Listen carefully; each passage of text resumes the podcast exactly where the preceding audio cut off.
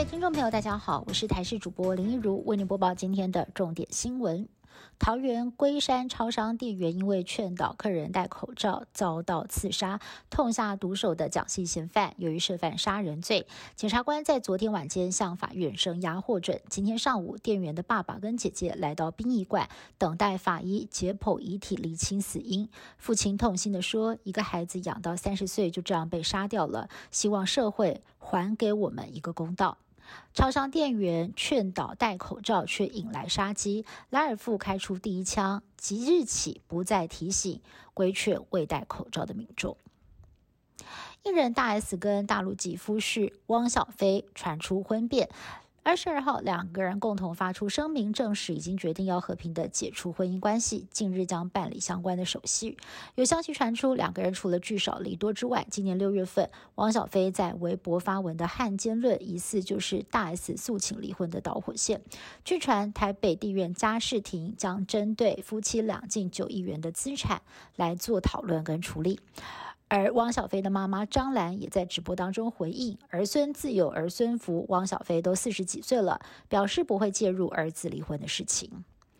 富邦金控董事长蔡明星十月中从美国返台，确诊新冠肺炎。他在教会线上主日分享自己当时的状况。他说他的 CT 值只有十，但是呢，在住院满两个星期之后，CT 值已经来到了三十三。连指挥中心都说，以年纪偏长的患者来看，蔡明星住院的天数确实是比较短的。而蔡明星自己也透露了，可能染疫的原因哦，是在美国参加乐团演唱会，因为打过了两剂疫苗才能够进场，所以。在包厢内没有人戴口罩，最后同包厢的十个人当中，有一半的人都确诊了。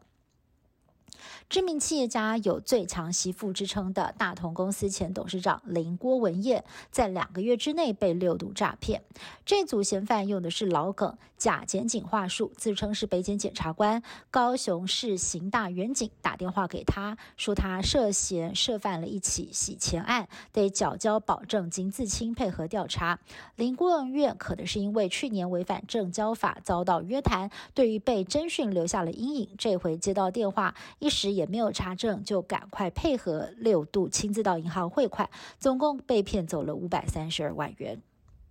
重启核四公投讨论度高，不过核四是在前总统马英九任内封存，他现在积极宣讲，认为应该要重启核四。但是国民党内呢，就有两位县市首长，包含了新北市长侯友谊跟宜兰县长林姿妙，对核四有疑虑。而今天马英九在核能的研讨会上批评侯友谊跟林姿妙，认为他们因为不了解核废料的处理方式，才会反核四，令人遗憾。